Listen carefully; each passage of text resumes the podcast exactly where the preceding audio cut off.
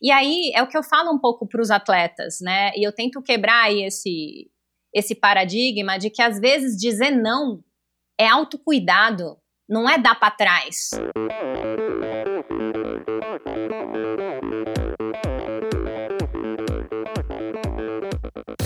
Olá pessoal, aqui é o Bernardinho. Olá amigos, eu sou a Fernanda Maciel. Aqui quem fala é o Tony Canaã. Olá, eu sou Djalma Madruga. Eu sou Ana Polegatti. E aí galera, aqui é o Thiago Vinhal. E esse é o Endorfina Podcast. Sou Michel Bogli e aqui no Endorfina Podcast você conhece as histórias e opiniões de triatletas, corredores, nadadores e ciclistas, profissionais e amadores. Descubra quem são e o que pensam os seres humanos que vivem o esporte e são movidos à endorfina.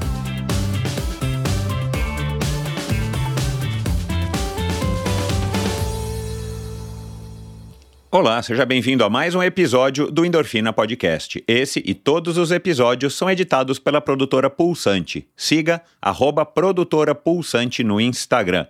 Bom, espero que você tenha passado um bom Natal Chegando aqui agora o último episódio de 2021. Que ano, que ano bizarro por conta da, da pandemia e que ano espetacular aqui pro Endorfina.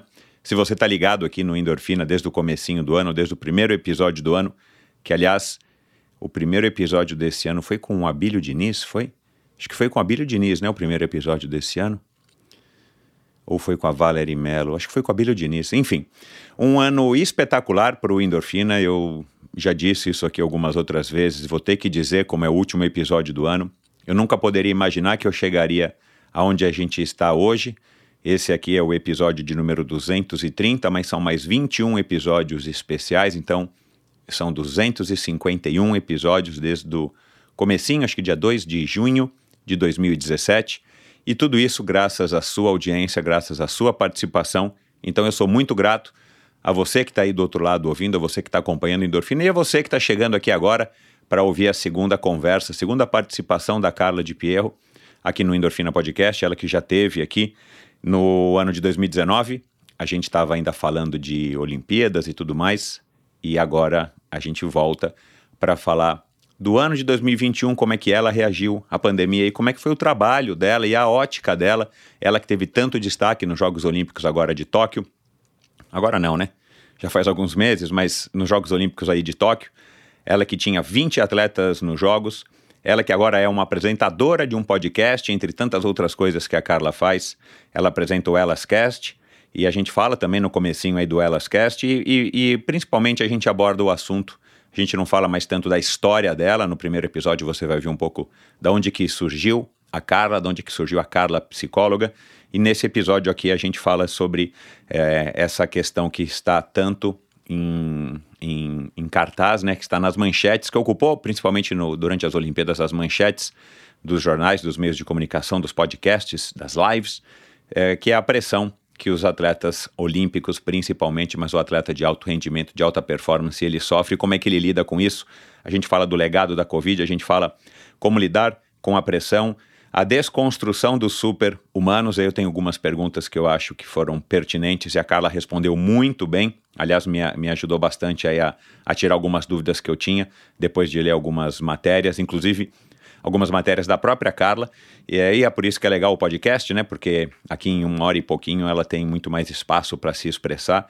E então é, essa é a vantagem. A gente falou de recovery mental, a gente falou de dupla carreira, de aposentadoria diversos assuntos fantásticos. Tenho certeza de que você vai gostar. E é um episódio bacana para encerrar o ano, já que, que foi esse ano onde essa notícia teve bastante. Esse, esse assunto, não notícia, né? Esse assunto teve bastante destaque. Então é isso.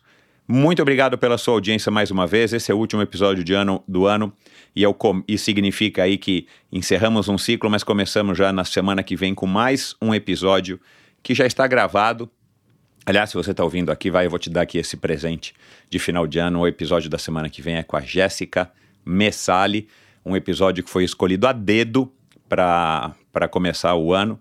E aí, se você não sabe quem é a Jéssica Messali, vai lá no Instagram, Jéssica Messali com dois L's, e, e você vai conhecer um pouquinho dessa triatleta, dessa para triatleta, que também em 2021 demonstrou mais uma vez bastante resiliência, bastante força interna e motivação para poder conquistar um quarto honroso lugar nos Jogos Paralímpicos de Tóquio, na modalidade do triatlon.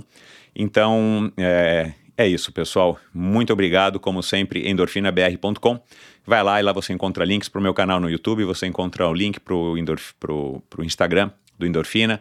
Você assina a newsletter semanal, aliás, assine a newsletter semanal, já comece o ano aí com informações interessantes e pertinentes e curiosas que eu acho que vale a pena ser compartilhadas. Lá também você consegue apoiar financeiramente esse projeto. Aliás, o seu apoio é muito bem-vindo, eu sou muito grato.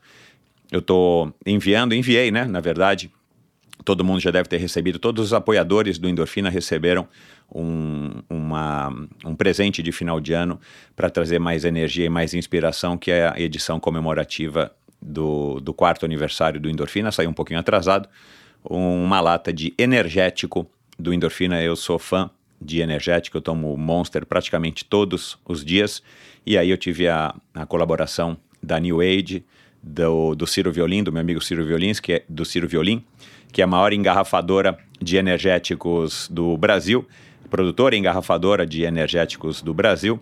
E, e, nós fizemos uma parceria e aí então eu soltei essa edição bacanérrima que eu espero em breve ter mais produtos, os produtos esgotaram do energético endorfina. Então, muito obrigado a todos vocês que apoiam financeiramente o endorfina. A partir de 20 reais você pode apoiar. É mais barato que o Spotify, é mais barato que o Netflix e você tem muita inspiração aí na palma da sua mão é, coladinho aí nos seus ouvidos. Então, muito obrigado a todos vocês. E é isso, pessoal. Vamos agora para mais um episódio, último episódio do ano, com a minha grande amiga. E aí vocês vão ver aí a piada interna no final da apresentação. A Carla de Pierro, afinal de contas, quem é que não gosta de uma boa história? Feliz 2022 para todos. Desde a nossa última conversa aqui no Endorfina, em março de 2019, o mundo deu pelo menos umas duas piruetas e nós, seres humanos, tivemos o desprazer de vivenciar este capítulo nefasto da nossa história. Ainda meio cambaleantes, seguimos apreensivos e ansiosos pelo fim deste movimento de proporções sísmicas pelo qual passamos. Em meio ao caos total, os Jogos Olímpicos de Tóquio 2020, que iriam acontecer, depois foram adiados umas duas vezes e quase não aconteceram, finalmente foram realizados com incrível sucesso, mas não sem marcas indeléveis. Minha convidada de hoje, habitante deste planeta, viveu e sentiu na pele todas as agruras da pandemia, não apenas pessoalmente, mas profissionalmente, já que grande parte do seu trabalho consiste em acalmar as mentes de grandes atletas olímpicos. Ela é graduada em psicologia pela PUC, especialista em psicologia do esporte e em análise do comportamento.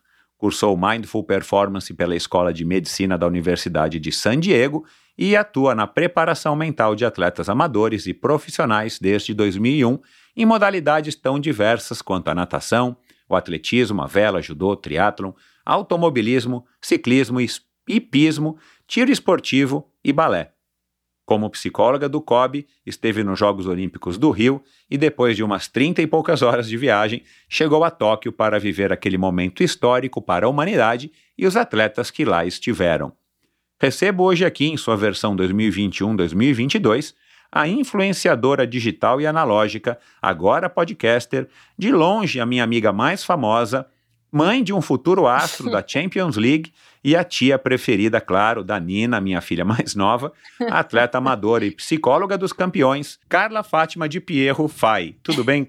Fa Carla Fátima. ai, ai. Michel, a, o melhor adjetivo aí é que eu sou a tia preferida da Nina. Poxa, mas eu tive que incluir agora, aqui depois do nosso teste de ontem, a, a mãe de um futuro astro da Champions League, hein? Esse é outro, outro maior orgulho que eu tenho, que é ter um filho estudante atleta, né? Então, acho que isso é muito legal. É, poder investir né, nos nossos filhos aí, não só como atletas, mas também como estudante, e ajudar eles a desenvolverem essa dupla carreira uh, de uma maneira bacana, né? Então, esse é um, um outro orgulho que eu tenho. É, sem dúvida nenhuma. É, é, além, além de ser legal para eles, né? Porque é um investimento que você fez, que você está deixando para eles e que não tem preço que pague. É, dá orgulho, óbvio, né? A gente fica orgulhoso de ver os nossos filhos conquistando, é, enfim, as suas coisas e, e, e, seguindo a vida já como adultos. Mas, ô Carla, antes da gente ingressar na pauta, e aí tem muitos assuntos aqui, não sei se a gente vai conseguir cobrir todos hoje, mas muitos assuntos é, que eu acho que são bem pertinentes da gente falar exatamente é, por conta de tudo que a gente viveu, como eu fiz aqui agora nessa introdução. Como é que você tá? A última vez que a gente conversou é, formalmente, né, nesse podcast, porque a gente conversa com bastante frequência, mas a gente não tem a possibilidade de falar muito a respeito de assuntos que eu gosto de abordar aqui no Endorfina. Como é que tá aí a Carla na sua versão 42 anos, dois anos depois daquela nossa gravação? Porque eu comecei o episódio passado que a gente gravou, o primeiro, é, te perguntando, e como é que você está hoje, dois anos depois, dois anos mais velha, dois anos mais experiente, está dois anos é, à frente ou você está dois anos é, é, ainda saindo dessa pandemia como todo mundo do ponto de vista psicológico, mas físico também?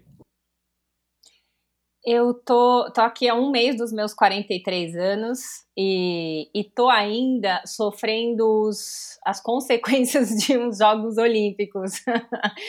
é, graças a Deus eu tive 10 dias de férias agora, mas foi assim, muito, muito pesado, né? Foi super trabalhoso, foi incrível, mas é, é, um, é um gasto energético, físico e mental gigantesco, né? Foram foi quase um mês no Japão, é, trabalhando todos os dias, né, é, de, muito cedinho e desde muito tarde. Tinham, tinham treinos e competições que a gente acordava às quatro da manhã, né, para depois ir dormir meia-noite. E eu tinha 20 atletas lá nos jogos e também estava disponível para todos os oficiais e os outros atletas. Então, é, tinha demanda a todo momento, tinha prova para assistir, tinha acompanhamento para fazer tinha reunião com comissão técnica e com gestores, então assim foi muito puxado. E aí eu achei que depois das Olimpíadas, ingenuamente, eu ia poder ter um sabático, isso não aconteceu. é, eu lembro Pelo que você falou, né, que você ia você não sei para onde, eu lembro, é. Pois é, ia ter um sabático maravilhoso, ia, né, ficar na Califórnia, surfando e descansando, imagina. Né, o pós-Olimpíada, ele é muito importante do ponto de vista, para mim, profissional. Foi importante porque as Olimpíadas né, realçou muito a questão da preparação mental e saúde mental, então eu fui super demandada para falar sobre o tema, o que foi muito legal. É, mas o que aconteceu também é que eu achei que os atletas iam tirar férias, e não é bem isso que acontece. Eu descobri dessa vez o que acontece no pós-olímpico, né? O pós-olímpico ele é um momento de reorganizar tudo, ele é um momento de muito estresse para quem foi muito bem, porque esses atletas têm que mudar toda uma rotina, tem toda uma, uma agenda com patrocinadores, eventos, isso impacta na saúde mental deles. Então, assim, eu tive atletas em, em burnout, precisando cuidar deles. Né? Então, é, além de eu estar cansada, os meus atletas estavam cansados, estavam sendo exigidos, e aí tem os atletas que ficaram frustrados, e tem todo um. Né, é, existe o tal do blues post-competition, que é assim, é como lidar com com o pós-Olimpíada. E esse uhum. é um uhum. momento super sensível dos atletas. Né? Que nem a, a, a aposentadoria, o pós-Olimpíadas, e não importa se eles ganharam medalha ou se eles fizeram um resultado horrível, todos sofrem. Né? É uma sensação esquisita de que eu, eu cheguei, eu atingi, alguns estão super atolados, outros estão revendo as metas e avaliando o que fizeram. Então, assim, é um momento de muito trabalho. Então, eu trabalhei até agora. e continuo trabalhando, tive aí um período de férias. Então, para mim, foi foi bastante pesado, foi incrível, foi assim a maior experiência profissional que eu tive, mas emocionalmente tem um desgaste gigante, tem um estresse gigante, e aí eu tô no momento também de me cuidar, de me reorganizar, de me restabelecer, então já me dei férias em, em janeiro para me reorganizar, eu acho que é isso, né? Eu também não posso falar, ensinar e não fazer, então eu preciso também cuidar da minha saúde mental, né? Então também preciso de férias, eu também preciso descansar, me reorganizar, organizar os meus treinos, as minhas meditações, ir para a praia, ficar na natureza. Então, eu já estou me organizando, né, para continuar aí nesse meu trabalho de, de recuperação. Mas eu já estamos firme e forte aqui depois de 10 dias de férias. Você conhece a Bovem? Há mais de uma década, a Bovem gerencia projetos e negocia a entrada de novos clientes no mercado livre de energia. Com uma equipe experiente, a Bovem se compromete com os bons resultados, atuando através de escritórios espalhados pelo Brasil. Descubra as vantagens de ser livre e saiba se a sua empresa também pode ingressar neste mercado. Seja livre, fale com a Bovem. Bovem, energia que inspira. Visite bovem.com.br e siga a Bovem no Instagram no arroba bovem energia. A Titanium Vida, Saúde e Previdência oferece as melhores soluções em proteção e segurança que você encontra no mercado para você e seus familiares, com planos de seguro de vida, saúde e viagem. A Titanium oferece serviços para o seu bem-estar, como o seguro de vida resgatável, que além de resguardar e proteger o futuro das pessoas que você ama, você tem a opção de resgatar os valores em seu seguro para utilizá-los no que quiser ou precisar. Outro serviço é o Seguro Saúde, com cobertura mundial, com livre escolha de médicos, clínicas e hospitais aqui no Brasil e em qualquer parte do mundo. A Titanium também oferece planos completos de seguro viagem. Siga titanium.consultoria. Não conte com a sorte, conte com a Titanium. Esqueça seus limites com a Carbap Energy Bar. O novo lançamento revoluciona o mercado ao criar a categoria de barras energéticas, máxima energia e nada mais já disponível no site probiotica.com.br e nas melhores lojas especializadas do Brasil. Legal, eu vou querer saber daqui a pouco algumas coisas a respeito também da de como que o psicólogo se cuida, né? Como é que o psicólogo lida também com essas pressões todas, principalmente ali em loco, em Tóquio, é, por toda essa euforia, por claro que você também sente, né? Da mesma maneira que os atletas. Claro, é uma maneira, talvez, claro. de uma visão um pouco diferente, mas você também está ali é, profissionalmente tendo que desempenhar né, o seu melhor, a sua melhor performance. Mas vamos deixar isso para daqui a pouco. Agora, você falou de 20 atletas, eu não, não sabia que eram tantos, é, que uhum. você atende fora do COB, né? Então você tem os dois lados ali quando você vai para Tóquio. Para os Jogos Olímpicos, você já foi para o Rio também. Você tem os atletas que você tem que atender, que são seus clientes pessoais, mas você também tem é, a tua função dentro do COB. É, eu não sabia que eram 20. Quantas medalhas que os seus atletas conquistaram, os que você atende é, pessoalmente fora do, do cenário foram, olímpico? Foram duas, né, Michel? Foi a medalha de ouro da Ana Marcela, maratona aquática, a medalha de bronze do Bruno Fratos. Então foram essas as medalhas que os meus Ah, eu achei que as meninas do tênis também tivessem com você. Não, não trabalho com elas, mas eu trabalho com a Confederação Brasileira de Tênis. Então Uhum. eu conheço as meninas, conheço o treinador, o gestor, e, e aí não tinha como não estar lá torcendo por elas, acompanho a carreira delas, então sou uma super fã. Uhum. Então tava lá assistindo a medalha de bronze que, bronze que elas ganharam, que foi fantástico, foi assim, um jogo incrível, foi uma. Foi lindo, né? Então, acho que é isso, né? Poder ser psicóloga ali é também ser torcedora, é, é, é algo assim, fora do comum. É, eu acho que não dá para você separar 100%, né? O fato de você ser também uma fã dos esportes, o fato de você praticar, o fato de você ser uma triatleta e uma atleta de uma maneira geral, né? Surf e tudo mais amadora. E você também torcendo pelo Brasil e torcendo pelos atletas que você cuida, quer dizer, é um, é um mix que não dá para separar. Agora, de novo, antes da gente, antes da gente é, ingressar aí nesse, nesse assunto, vamos falar rapidinho aqui do Elascast, né? Porque a última vez que a gente conversou aqui, pelo menos para o nosso ouvinte, você não era é, é, podcaster. E aí agora, nesse ano de 2021, você começou mais essa empreitada junto com a Silvia e com a Renata de estar tá Uhum. começando um podcast que não é sobre psicologia, né? E eu queria que você falasse aqui um pouco, é, só para quem por acaso ainda não está ligado, e me contasse como é que tem sido também mais essa, mais essa, esse pratinho que você resolveu equilibrar aí numa varetinha de bambu e está mantendo equilibrado. Me inspirei no endorfina, Michel. Opa, olha lá, que O legal. primeiro podcast que eu falei, eu acho que foi para você. É, e eu acho que depois, foi. é. assim, falei para Choveram, eu perdi né? a conta. Eu perdi a conta de para quantos podcasts eu falei, quantas conversas eu tive. E, e, e foi depois de tudo isso e de gostar muito de participar dos podcasts que eu falei, gente, por que não? Exato. né? É, até você me incentivou e as pessoas falavam. E aí, num, num pedal junto com a Renata, que, bom, que é minha amiga e que estava falando da insatisfação dela, profissional, de ficar só dentro do consultório, eu falei, Rê, mas a gente tem tantas possibilidades. Vamos fazer, né, o que a gente gosta, vamos pensar em alguma coisa juntas. E aí a gente começou a pensar, puxa, né, é, é, tem tanto conteúdo é, que as pessoas estão fazendo, e a gente tem tanto conteúdo como profissional, profissional de saúde, por que, que a gente. E a gente conhece tanta gente, por que, que a gente não se junta para fazer algo que a gente gosta, falando de assuntos que a gente gosta e que a gente entende? E, e, de fato trazendo conteúdo. E aí a gente pensou, puxa, vamos reunir essa mulherada, vamos trazer um terceiro elemento que é um, né, que, que vai ser aí um, um ponto de equilíbrio, de sabedoria. Nós três somos muito diferentes, apesar da gente ser triatleta, né, e ter uma vida uh, né, parecida, porque a gente trabalha e treina. A gente tem é, olhares para a vida de um jeito diferente. A gente falou, vamos montar o nosso podcast. A gente chama as pessoas, a gente chama a mulherada um podcast de mulher. Vamos falar não só sobre esporte, mas sobre maternidade, sobre empreendedorismo, sobre comportamento e saúde, né? E, e, e, aí a gente se reuniu, sentamos junto com o Igor, que é uma pessoa que me ajuda muito na parte de marketing, e ele falou: bora, bora colocar isso em prática. E a gente foi fazendo né, simplesmente a gente decidiu que tinha um dia na nossa vida que a gente ia cuidar disso, que é terça-feira de manhã, porque não existe mais nada, não cabe mais nada nas nossas vidas. e a gente combinou que a gente ia carregar uma mochilinha do tamanho que era possível a gente carregar. A gente não ia colocar absolutamente a nossa vida ali. Eu tenho meu trabalho, estava no meio de um ano olímpico.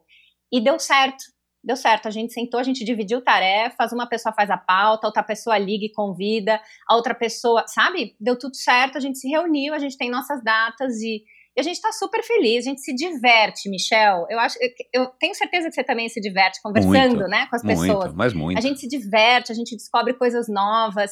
E o mais legal de tudo isso é saber que tem gente ouvindo. Então, né? é uma e sensação gostando, legal. E falando, é. cara, eu escuto vocês e, e puxa, nossa, aprendi um monte com aquele episódio e já vi todos. Então, assim, isso é muito gratificante, muito. E a gente está nesse momento de de, de ter caído a ficha de que a gente atinge um público maior do que a gente imaginava e deixar a coisa um pouquinho mais redondinha, né? Melhorar o nosso áudio, a gente já entendeu que tem coisas ali básicas precisam ser feitas. A gente está nesse processo para começar 2022 com alguns ajustes, mas sempre carregando uma mochila com o peso que a gente pode. Então, é no, no, tamanho que a gente pode, é a cada 15 dias os episódios, vai ser difícil ser semanal. A gente tem agora a temporada do eh, Mulheres no Esporte com a Unlimited, que foi semanal, mas porque uhum. foi um pedido deles, né? uhum. né? Mas assim, a gente é um sabe que talvez especial. a gente não consiga continuar nessa, nessa periodicidade, mas não tem problema, a gente está seguindo e está gostando das perspectivas que estão aparecendo, porque é muito louco, né? Como uhum. vai aparecendo, sei lá, parcerias, novas ideias e pessoas e falando, puxa, vamos fazer isso aqui juntos? Então, é nesse momento que a gente está. É, eu arrisco dizer, e eu né, sou fã de podcast, obviamente, mas eu arrisco dizer que tem duas coisas que são é, legais que você pontuou aí, que eu acho que é, e eu já falei isso talvez algumas vezes, e por isso que eu incentivo as pessoas a fazerem é, os seus podcasts. E eu arrisco dizer que já foram aí pelo menos umas 10 pessoas que, eu, que me procuraram para perguntar e tal, e algumas saíram do papel, outras ainda não, pelo menos. É, até gente fora do Brasil, mas que são ouvintes do Endorfina. Mas tem uma coisa que, que o podcast, por isso que eu acho que o podcast cresceu, ele, ele é fácil, né? Você vê, a gente decidiu, vamos fazer e assim, você não precisou ir bater na, na Rede Globo, na Sport TV, na ESPN, olha, como é que eu faço? Não, vou gastar 100 mil reais numa câmera, nada disso. Você simplesmente com pouquíssimo investimento, quase nada, é, do seu celular, do seu tablet, você grava uhum. um podcast. Basta ter uma ideia e ter vontade de aprender. E depois uhum. aquela história que está cada vez mais batido, mas que é a pura verdade, né? Assim, todo mundo tem um conteúdo para expor. Não é à toa que as redes sociais bombaram, seja o mais vazio ou o mais complexo, mas todo mundo tem. E o fato de você não precisar necessariamente, no teu caso, esperar alguém te convidar para participar de um podcast para falar o que você quer falar, você vai também para os podcasts, mas você pode criar o seu próprio podcast com seu próprio Exato. conteúdo para você falar o que você quer falar e que uhum. pode ser mais leve, mais pesado, mais voltado para um lado profissional ou menos, mas você controla o que, que você quer falar e isso, claro, é muito legal porque, de novo, a gente não precisa esperar você ser chamada para dar uma matéria na Folha, como você deu aquela matéria lá no, no uhum. fatídico 8 de agosto, uma conversa da segunda, que foi super legal, que eu acho que foi ali uhum. que te alçou ao estrelato agora no segundo semestre, depois dos Jogos Olímpicos, né? É, enfim, mas o podcast tem esse lado que é, que é muito legal. Mas legal, vamos começar é, já falando aqui desse assunto que eu ia deixar mais para o final, mas como que você lida é, né, e vamos falar especificamente de você, como é que você lidou com essa pressão dos jogos e lá durante os jogos, é, para também ter os seus momentos de dar uma, né, uma, uma acalmada, uma esfriada na sua cabeça para que você tenha, sim, os elementos necessários e a força necessária para poder orientar os seus atletas exatamente onde eles estão ali para performar. E é claro que a gente entende que cada atleta está ali em, num, num, cronograma, né? Não é todo mundo ao mesmo tempo, não é todo mundo no mesmo dia. Então você deve ter épocas ali, né? Ou horas ou dias durante esse um mês que você ficou em Tóquio, onde você está mais ou menos atarefada. Mas como é que você fazia? Você tinha uma rotina que você conseguia fazer um pouquinho de academia, você conseguia correr um pouquinho na esteira? Ou é, é, é trabalho 24 horas por dia, não tem essa história de não, agora eu tenho duas horas que eu não vou fazer nada porque eu sou obrigada a não fazer nada pelo COB? Michel, assim, eu, uh, eu, eu, também não sabia o que eu ia enfrentar, mas como eu vivi todo o processo e o ciclo olímpico, eu sabia que ia ser puxado, né?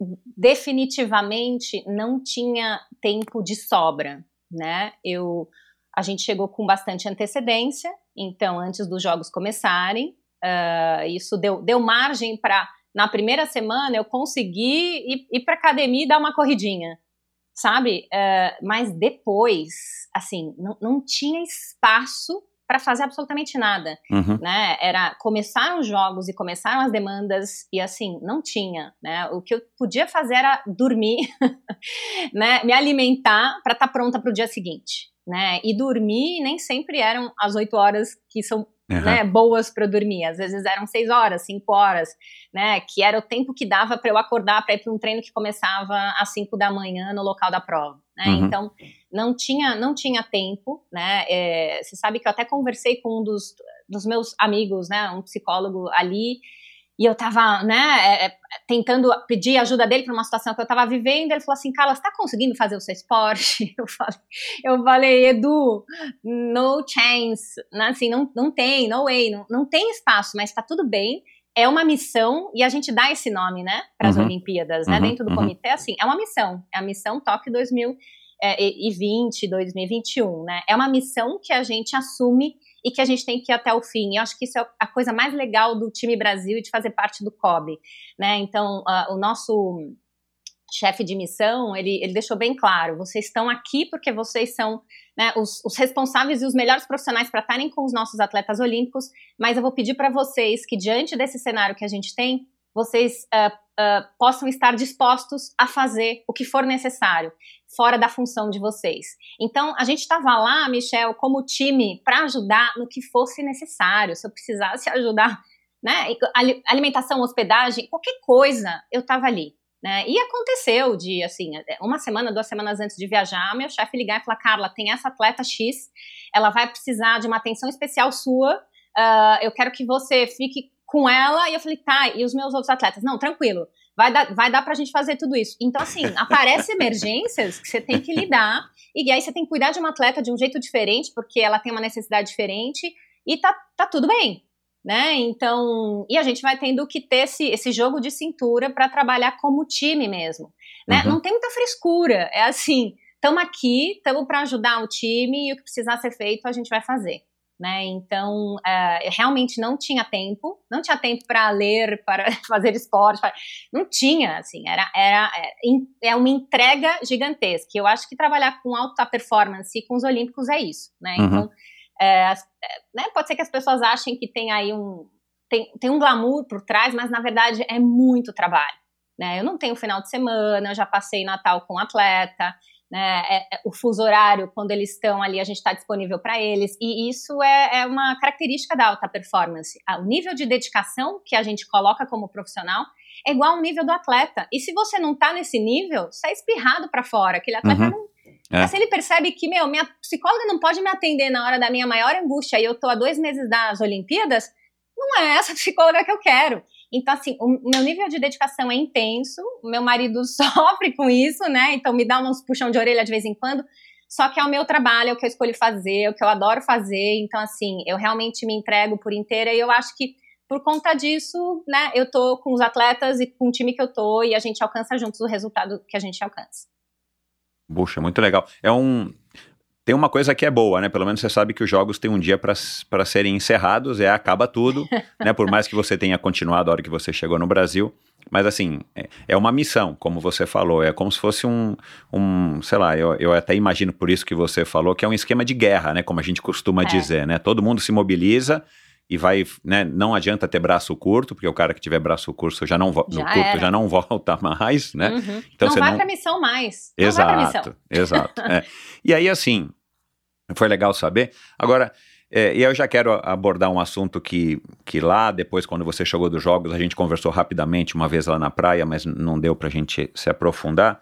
E é uma coisa que eu estou curio curioso, depois de ver várias lives com você e de ler várias reportagens e tudo mais, podcasts. Eu, eu descobri aqui, fazendo essa pesquisa para nossa conversa, que é, tem mais ou menos 3 mil anos que se tem a noção de esporte. Eu não sei se você sabia disso e o, mais ou menos 3 mil anos. E o esporte surgiu com é, o exército, né? Das pessoas terem habilidades físicas para poder correr, arremessar, lançar uma, um dardo, né? manusear uma espada, um machado, o que quer que uhum. fosse, para poder vencer os seus oponentes e também para caçar. Primeiro veio a caça, uhum. então o cara tinha que ter algum, algum condicionamento físico para correr atrás de um animal e eventualmente uhum. até lutar com ele e poder matá-lo para poder comer. E, e vem sendo assim, né? E a gente já mudou muito é, como é, humanidade, como seres que somos pensantes desde desses 3 mil anos até hoje. É, e muito tem se falado que, é, e aí você, você mesma disse isso nessa matéria, por exemplo, da Folha de São Paulo, que estão desconstruindo, né, que a gente tem que desconstruir como sociedade, o, o mito ou né, essa máxima de que o ser humano é, esportista ou atleta, ele é um humano, ele não é um super humano, ele é um ser humano, não um super humano. Uhum.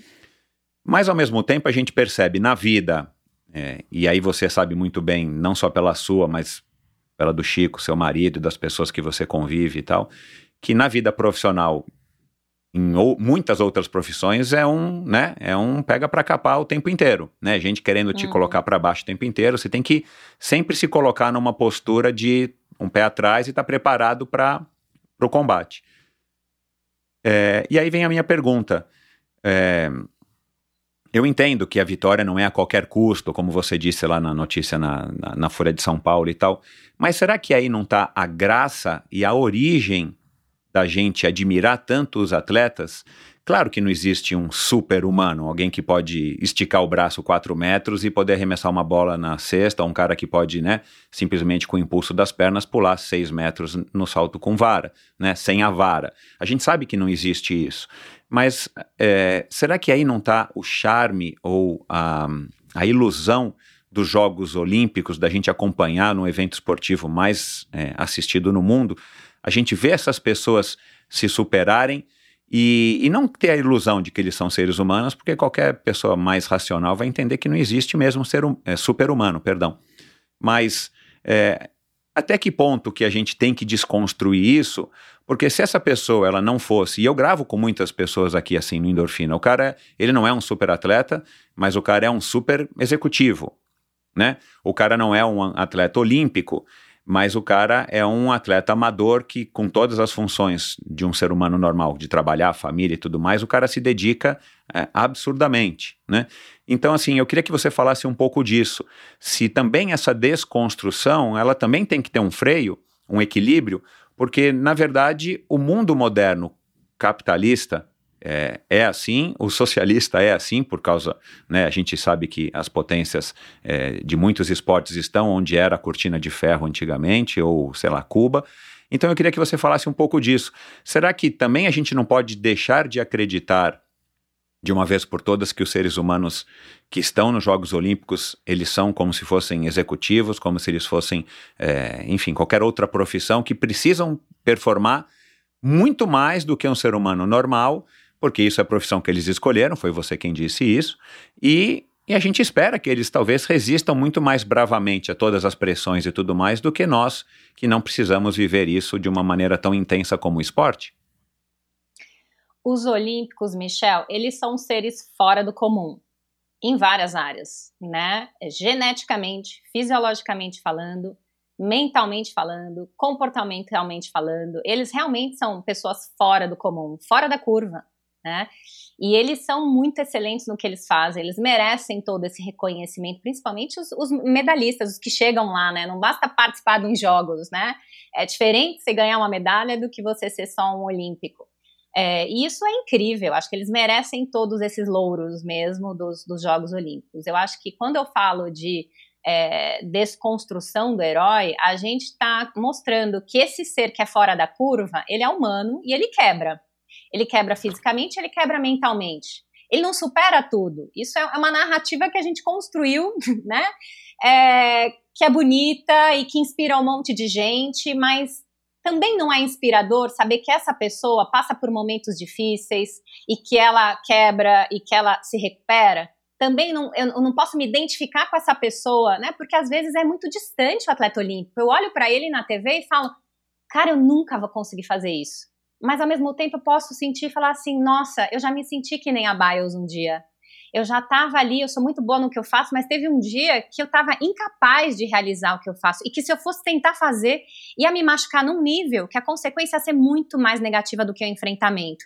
E aí é o que eu falo um pouco para os atletas, né? E eu tento quebrar aí esse esse paradigma de que às vezes dizer não é autocuidado, não é dar para trás, não é ter medo, não é covardia, é um passo de inteligência, é um passo de, cara, eu tô cuidando de mim puta coragem da Simone Biles mostrar para todo mundo que, que tem hora que ela, que ela é frágil, que ela é vulnerável, né? Então, nesse sentido, eu acho ela uma heroína, né? Ela tava lá, todo mundo esperando que ela ganhasse não sei quantas medalhas de ouro, e a menina teve coragem de dizer: "Meu, não, não tô bem.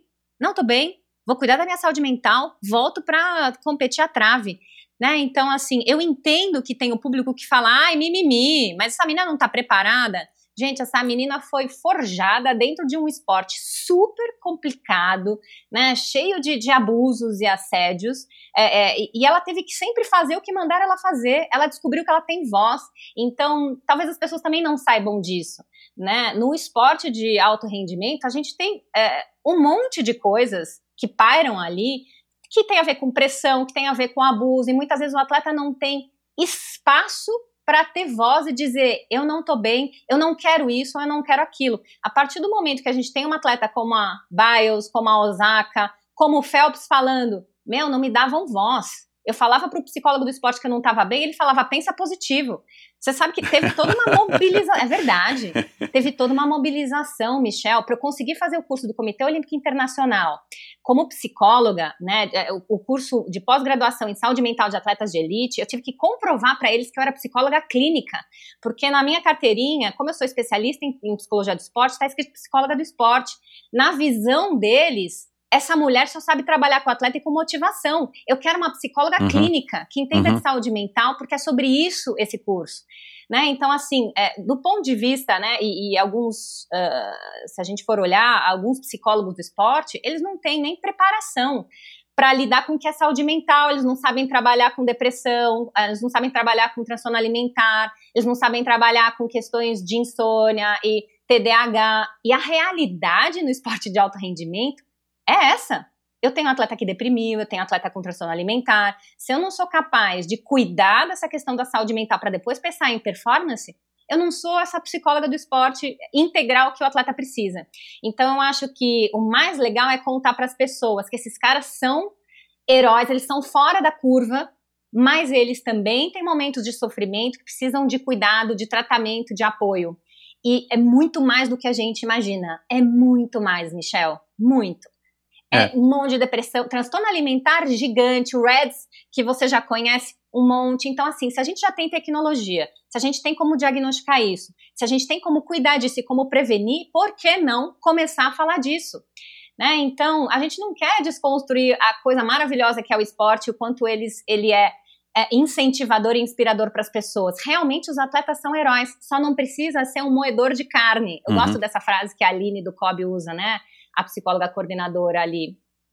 Não precisa ser um moedor de carne. E aí eu tenho dois atletas para te mostrar. Tenho dois medalhistas olímpicos que foram acompanhados, que a gente deu todo suporte emocional e que ganharam medalha olímpica. E a gente não precisou quebrar eles emocionalmente.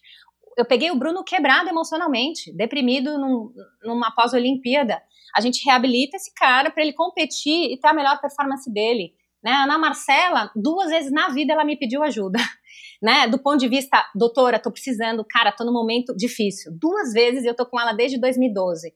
E nesses momentos a gente estava lá para dar o suporte necessário para organizar. Nossa, peraí, vamos entender o que está acontecendo. Conversa com o treinador, conversa com o médico e vamos solucionar isso. Se não existisse espaço para a gente falar de saúde mental, esses atletas continuariam achando que eles deveriam uhum. aguentar tudo isso. Você entendeu? Uhum. Então, isso que eu estou sentindo, eu não deveria estar tá sentindo, porque eu sou atleta olímpica, eu sou medalhada de ouro, então eu, eu, não posso contar isso para ninguém, eu tenho que evitar esse sentimento. Ferrou! Esse atleta vai quebrar de um jeito que talvez a gente não consegue nem recuperar. Isso é que as pessoas não sabem. A gente tem pessoas que tiveram consequências e, assim, marcas que ficaram pro resto da vida. É só assistir o documentário da Atleta A. Você ouve aquelas meninas, aquelas ginastas, é, elas têm resquícios do que elas viveram na vida atual. E é isso que a gente não quer proporcionar para o nosso atleta. A gente quer que ele termine a carreira dele feliz, óbvio, com as lesõezinhas deles, com tudo que eles tiveram, que faz parte da carreira do atleta, mas que eles tenham saúde mental para caminhar dali em diante. E não que eles façam uso de drogas, que eles virem alcoolistas, que eles tenham um transtorno mental instalado e eles não consigam viver o resto da vida deles. Tá aí a importância da gente falar sobre saúde mental. Ninguém quer desconstruir tudo que eles trazem de inspiração. Uhum. A gente só quer contar que, gente, tem um negócio grave que acontece no esporte de alto rendimento. E tá aí para todo mundo conhecer um monte de documentário. É uhum. real. Tem atleta é. que se suicida por conta da pressão, por não ter, né, por estar tá vivendo uma situação que ele não está dando conta. Não podemos fechar os olhos para isso. Ponto. Eu acho que é isso quando a gente fala sobre a saúde mental no esporte, quando a gente fala sobre a questão da BIOS, é, tá aí a importância. Legal, ficou mais claro agora para mim. Daria para a gente dizer que o que aconteceu com a Simone Biles ou com a Naomi Osaka, que, que foi no comecinho do ano, né? Não sei se foi no, no Aberto da Austrália, que ela deu uma, uma titubeada e disse que não queria participar das coletivas de imprensa e eventualmente e logo depois ela acabou desistindo do campeonato é, ou o que aconteceu com a Simone Biles durante os jogos, acaba sendo, do ponto de vista da alta performance esportiva, uma falha. Aí não sei se foi o psicólogo que falhou, se ela não tem psicólogo, e provavelmente ela deve ter, mas ela ali, naquele momento, o fato dela ter é, desistido, optado em desistir daquelas competições para se reagrupar e voltar para o final é, do ponto de vista esportivo, isso pode ser considerado uma falha na sua perspectiva? Ela não conseguiu resolver os problemas ou não ajudaram ela o suficiente ou o psicólogo não teve o sucesso que precisa ter, porque eu sei que também não depende só de vocês, psicólogos, né? Depende muito do paciente. Vocês também não têm um, um instrumento, um bisturi que vai lá e opera na cabeça do cara e põe as ideias que vocês precisam colocar. Uhum. A gente pode chamar isso de uma falha? Eu vou dar a minha opinião, Michel. Falei bastante sobre esse tema, dei entrevista é, para quem acompanha a Osaka, as pessoas já, já perceberam o perfil dela, né? Primeiro que ela já tem um perfil mais, né, né, mais deprê, mais ansioso, quem assistir os documentários dela vai ver. E ela tem uma pegada de ser porta-voz. Ela, ela, é, uhum. ela, ela é referência, seja como mulher negra, como haitiana, minoria. Ela é e ela gosta, e é um valor para ela ser porta-voz. Então, porque ela já tem questões emocionais aí, e acho que ela tem essas dificuldades, e veja, tem atletas que tem mesmo, né? Assim, por conta do perfil deles, por conta da personalidade, da história de vida, eles já carregam algumas vulnerabilidades maiores, né? Eles têm maiores desregulações, isso é uma questão muito particular. Né? E eu compreendo que a Osaka tem esse perfil, ela já tem aí né, um perfil uh, que tem maiores necessidades do ponto de vista psicológico, e ela também gosta de ser porta-voz. É, e ela entendeu que isso traz para ela uma, uma referência e que ela pode ajudar outros atletas com isso. Então, eu entendo que quando ela vai lá e fala, eu não vou dar entrevista, porque essa entrevista não vai me fazer bem, porque está me expondo num nível, porque eu tenho um grau de fobia social, ela não está fazendo só por ela eu acho que ela está fazendo por várias pessoas. E aí é, que eu acho que não, não tem uma falha psicológica, no sentido de meu, eu não tô bem, eu vou fazer isso e é um enfrentamento, é quase uma luta, sabe assim? Eu sou atleta, eu quero ter voz e eu quero ser porta-voz nesse sentido. Então eu acho que, uh, e já me perguntaram, né, assim, se não fosse a Osaka, se não tivesse esse perfil que ela tem, eu acho que um outro atleta dentro de uma equipe multidisciplinar, a gente vê quando o atleta não tá bem, a gente sinaliza. Muitas vezes eu sinalizei para o treinador: olha, uh, vai ser duro para esse atleta competir agora. Dá para a gente remanejar o calendário? Né? Então, quando a gente tem uma equipe multidisciplinar, a gente está falando o tempo inteiro. Se eu vejo que meu atleta está vulnerável, eu vou falar com esse treinador, vou falar, cara, não estamos num bom momento. Esse aqui é, vai ser muito arriscado competir agora. E a gente toma uma decisão em conjunto junto com o atleta. Não vamos fazer essa competição, vamos para a próxima. Então, sim, ela poderia ter feito isso dentro da equipe dela.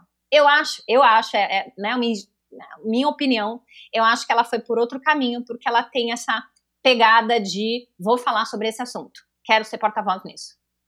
Mas seguindo o que você falou no começo, que eu achei legal, a mochila que ela escolheu carregar, então tá mais pesada do que ela consegue. Pensando no, não na Naomi Osaka como uma, uma mulher, na Naomi Osaka como uma tenista de alta performance. Cara, se você não tem a condição de aguentar essa pressão, e claro que a gente não sabe, né? Eu tô só falando aqui porque o, pro, uhum. o podcast é meu.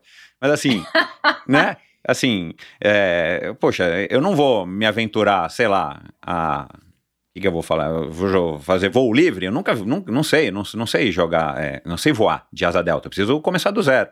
Então eu não vou ser um porta-voz de alguma coisa se eu achar que a pressão que isso vai trazer para mim é, vai ser muito pesada, eu vou ter que largar a mochila no meio do negócio, né, no meio da montanha, né, é, e a mesma coisa a Simone Biles, né, é, que é um, foi um caso que ela estourou numa, na competição mais importante. Talvez o, o, o Aberto da Austrália não fosse a competição mais importante para Naomi Osaka, era mais uma competição. Mas o fato dela ter é, pedido para descer ali por um momento, né, e para se reagrupar e voltar, é, eu tenho a impressão de que, do ponto de vista da performance como atleta, é uma falha, né? E aí não dá para dizer de quem que é a culpa, e nem, nem, nem é o nosso papel aqui, mas é, eu acho que eu, como um ex-atleta profissional e alguém que curte o esporte e entendo, pelo menos nessa minha perspectiva, que o esporte é onde as pessoas têm que se superar, senão não teria graça. Por isso que eu achei que os Jogos de Tóquio não seriam muito legais, porque eu falei, ah, não vai ter recorde, não vai ter nada. Né? Os Pelo caras vão ganhar né? o ouro com tempos hum, bizarros, de ruins. E pelo contrário, a gente Pelo contrário, um de... é, eu estava é. eu tava redondamente enganado, até também já disse isso aqui, eu mordi minha língua. Que bom, né, porque eu adorei assistir aos jogos. Mas enfim, é, eu, eu tenho a impressão que é isso, assim, do ponto de vista Michel, da alta performance. É, é interessante ouvir você, porque a sua opinião é igual do Fernando Pocente, que é o treinador da Ana Marcela. Né, ele fala assim, então ela não tinha que estar tá lá. é, e é interessante ouvir vocês, porque são pessoas que estão envolvidas no esporte, da alta performance, mas talvez nunca viveram na pele ou com o seu próprio atleta uma situação de saúde mental grave. Uhum. Né? A Ana Marcela nunca teve uma situação de saúde mental grave. Então, para o Fernando, e talvez ele nunca tenha acompanhado um atleta que tenha deprimido, que tenha tentado se matar, um atleta que entrou num, num nível né, de, de, sei lá, tenha um transtorno alimentar. Então, é, para ele é fácil olhar e falar assim, Carla, então ela não tinha que estar tá lá porque ela tinha que estar preparada para aguentar isso, né? A questão é que a, um atleta no nível da Simone Biles, da Osaka, eles têm compromissos, né, Michel?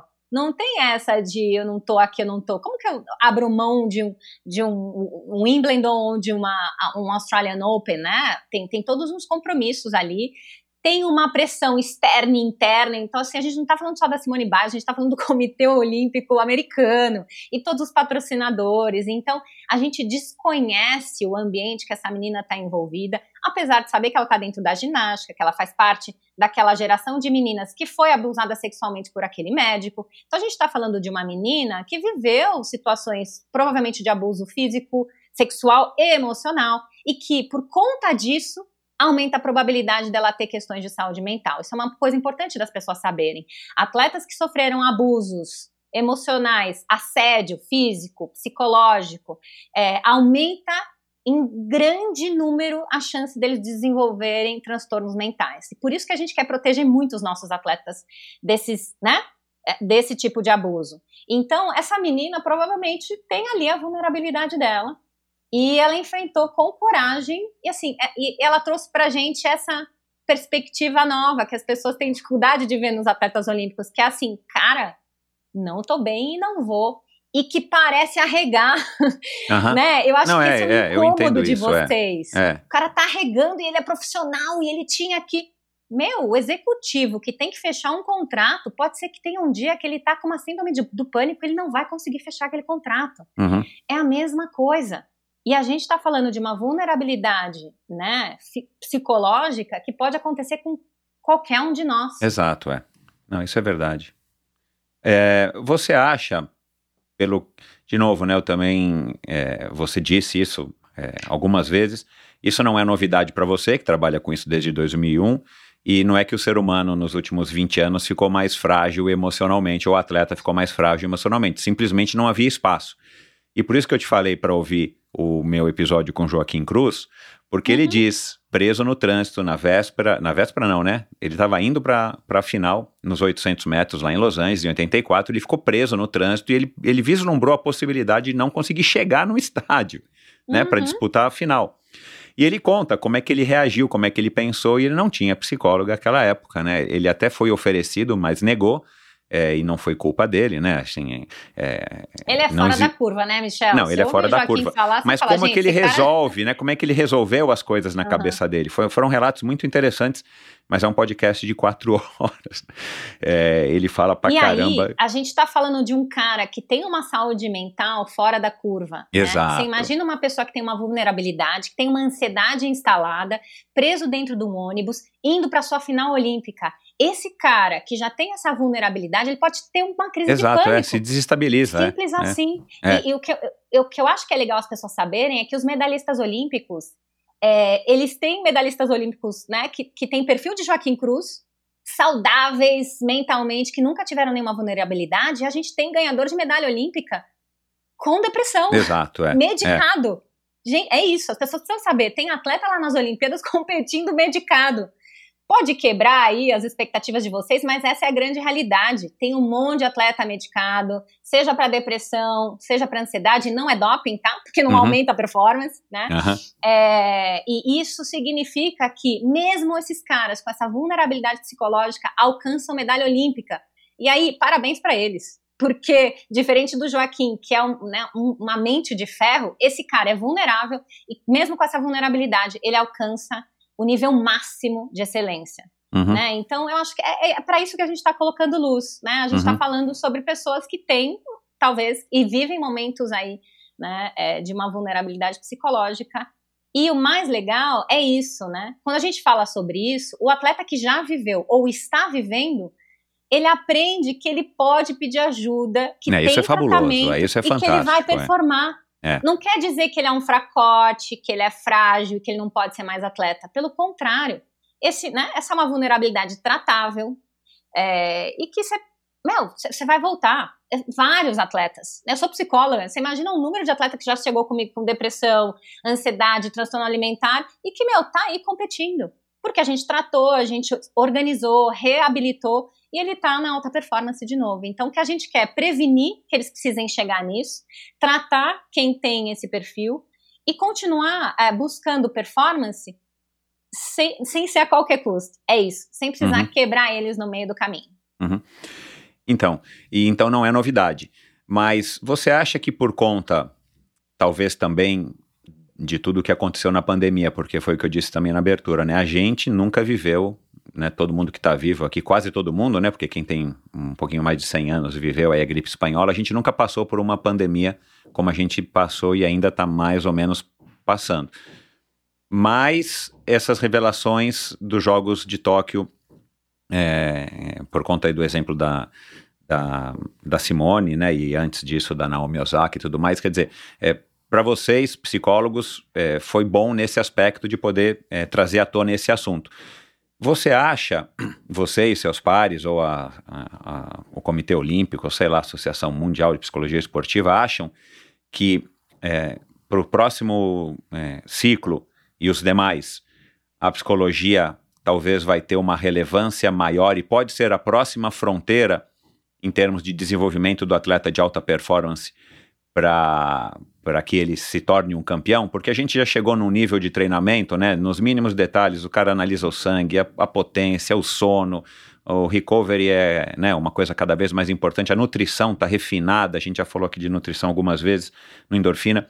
Será que talvez agora os atletas que queiram de fato ter uma diferença em relação aos seus concorrentes, aos seus oponentes, eles vão começar a procurar, ou já estão começando a procurar cada vez mais os psicólogos esportivos para que eles tenham essa, né, esse ganho marginal de ter uma cabeça mais fortalecida, por mais que seja um Isaquias ou que seja uhum. uma Rebeca da ginasta, uhum. que aparentemente, né, eles são super fortes e reagem super bem às pressões e tudo mais. O Isaquias para mim é um fenômeno, né? Eu não sei se ele tem psicólogo, estou tentando trazer aqui no endorfina. Não tem. O Isaquias não tem. Ele, ele realmente é um é, fenômeno. Ele é, um, ele é todo. É um fenômeno. Né? É, é. é. A, Mas, a Rebeca enfim. tem e tem um, um trabalho super ah, importante. Ah, eu vi você falando, é. Mas, eu Mas será que vai ser pergunta. a próxima fronteira em termos de desenvolvimento? Esquece ter a melhor bicicleta, ou só a melhor bicicleta, ou só o melhor treinador, ou só a melhor alimentação. O cara vai ter que ter um melhor psicólogo ou psicólogo que se ajuste a ele para que ele possa Michel, render aquele. Eu, eu não tenho dúvida, né? Eu não tenho dúvida que assim o fato da gente ter falado muito sobre saúde mental veio para ficar. Agora esse é um espaço que a gente cavou e está instituído, que é cuidar da saúde mental do atleta. É, já há bastante tempo a psicologia já está aí como já é uma, uma realidade dentro da equipe multidisciplinar. Uh, dos nossos medalhistas, a gente tinha assim três que não tem um psicólogo na equipe, entendeu? Isaquias é um dele. A maioria tem o seu psicólogo na equipe, como tem o seu preparador físico, o seu fisioterapeuta, o seu médico, né?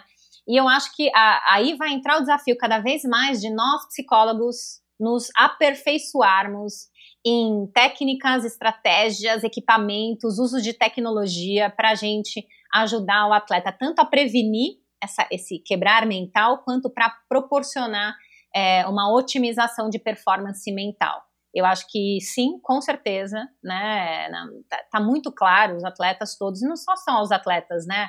São os treinadores, eles querem Exato, muito um psicólogo. todo mundo precisa, é. Claro, o treinador quer um psicólogo para ajudar ele e para também, em, em, situações necessárias, dar apoio para ele, porque o meu papel não é só com o atleta. Né? Na pandemia, os treinadores sofreram em dobro. Teve atleta que foi o maior alívio, nossa, graças a Deus, vou poder descansar. Os treinadores, nossa, eles ficaram muito ansiosos, quebrou toda uma rotina, um planejamento, eles ficaram sem. Então, assim, teve um impacto importante no treinador. Então, muito do trabalho do psicólogo também é ajudar a dar equilíbrio né, é, para esse treinador que enfrenta todos os processos da uhum. competição. E, e, ele, tá, ele, ele fica muito mais tempo com o atleta do que você né? Total, ele, ele é a pessoa que está em mais em, o maior contato com o atleta, né? Então, se ele também não tiver o mínimo, né? Ele não precisa ser um psicólogo, mas se ele também não tiver o mínimo de conhecimento, de orientação vinda de um profissional como vocês, ele, ele, ele pode deixar de fazer alguma coisa ou cobrar em demasia, enfim. Uhum. É, uhum. já, já estão acontecendo, ou você já tem conhecimento de, de, de estudos ou de pesquisas nesse sentido? Pós, a, vai, vamos dizer pós-pandemia, né? Nós estamos aqui no finalzinho de 2021, mas vamos assumir que a gente está no final mesmo da pandemia. Já existem estudos nesse sentido do ponto de vista da psicologia esportiva, de como que, é, enfim, é, ou que a pandemia é, trouxe à tona, ou que os jogos agora trouxeram à tona com relação a, a, ao desempenho dos atletas e o lado psicológico, ou não houve nada, pelo menos por enquanto? Michel, a gente teve um, um, né, um, uma coisa super importante que aconteceu em 2019, o Comitê Olímpico Internacional reuniu todos os profissionais mais renomados de saúde mental e eles juntaram todas as pesquisas nos últimos anos sobre tudo que era relacionado à saúde mental e eles montaram um consenso, que é o consenso de 2019 de saúde mental dos atletas de elite. Isso está no British Journal of Sports Medicine né? Quem entrar lá vai ver esse consenso. Nesse consenso, eles agruparam a prevalência de todos os transtornos mentais, como que se previne e como que se trata, e como que se avalia um atleta para saber se ele precisa de ajuda ou não.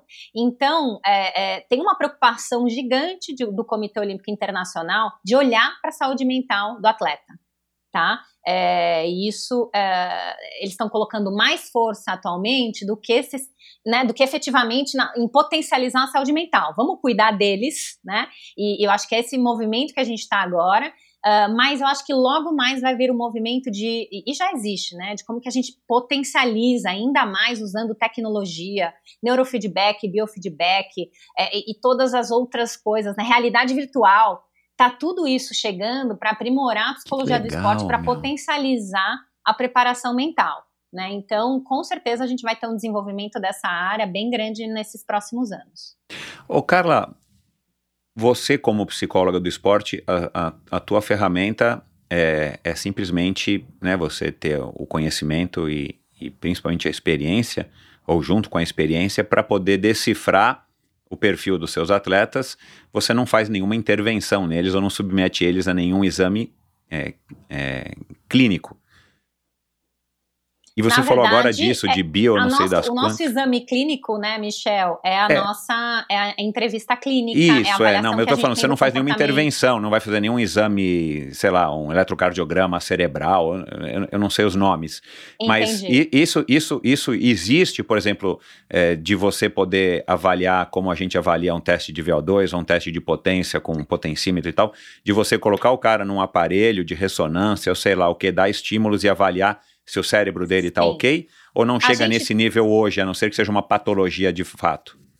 A gente tem um grande instrumento que são os testes psicológicos, e a gente tem vários questionários específicos do esporte, que avalia estresse e recuperação, depressão no esporte, é, atenção no esporte, concentração. Então, a gente tem grandes ferramentas que a gente utiliza muito, que são os questionários. Uma outra grande ferramenta é que a gente tem a nossa própria observação e ouvir o relato desse atleta, né? É, isso é uma outra forma mas a gente tem aí tecnologias para nos ajudar, né? Então a gente tem o, biofeedback, que a gente consegue entender como o atleta reage fisiologicamente diante de um, um, um, fator estressor. Então, consigo avaliar como que o coração dele bate, como que ele produz sudorese na pontinha da mão. E isso significa como ele se emociona, né? Então, quando o atleta aumenta a sudorese, aumenta o batimento cardíaco, isso, isso quer dizer que ele tem ali uma reação de estresse frente àquele estímulo que eu estou proporcionando para ele. Então, eu consigo identificar, através, por exemplo, de um biofeedback, essas reações do meu atleta e consigo ensinar ele também a como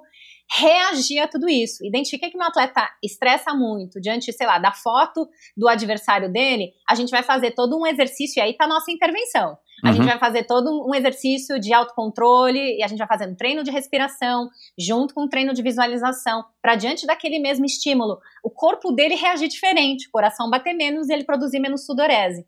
Então, a gente tem intervenções concretas com o atleta e é isso que a gente quer promover. Não é só um bate-papo, né? Eu brinco com os meus os, os, psicólogos da minha equipe, gente, a gente não tá aqui para fazer bunda terapia, né?